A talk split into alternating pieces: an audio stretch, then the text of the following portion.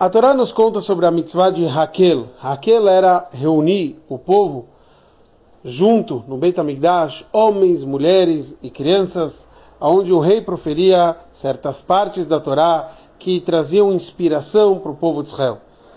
Quando a gente fala sobre isso, a gente vê na Torá que deve se trazer Raquel, está escrito Leman Ishmeu, o Leman Ilmedu, para que possam ouvir, para que possam aprender.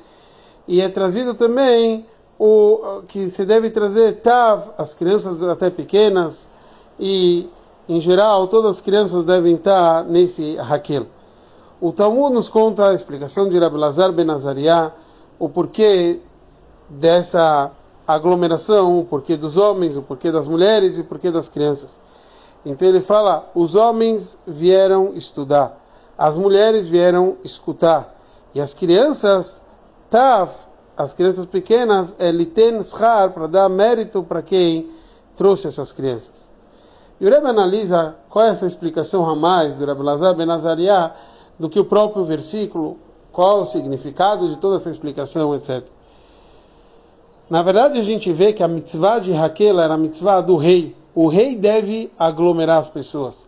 O rei deve educar as pessoas, trazer esse, esse respeito, esse sentimento de ter mais fé em Hashem é, esse era o dever de Raquel do rei.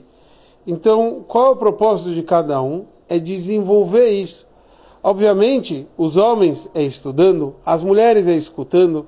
Então, como se desenvolve o conceito das crianças? É porque isso causa também nos adultos, para quem trouxeram as crianças, de ter mais essa emuná, mais essa fé, em todos os sentidos, em todas as forças da alma da pessoa, não ficar só superficial, na fé superficial, e sim entrar dentro da personalidade de cada um.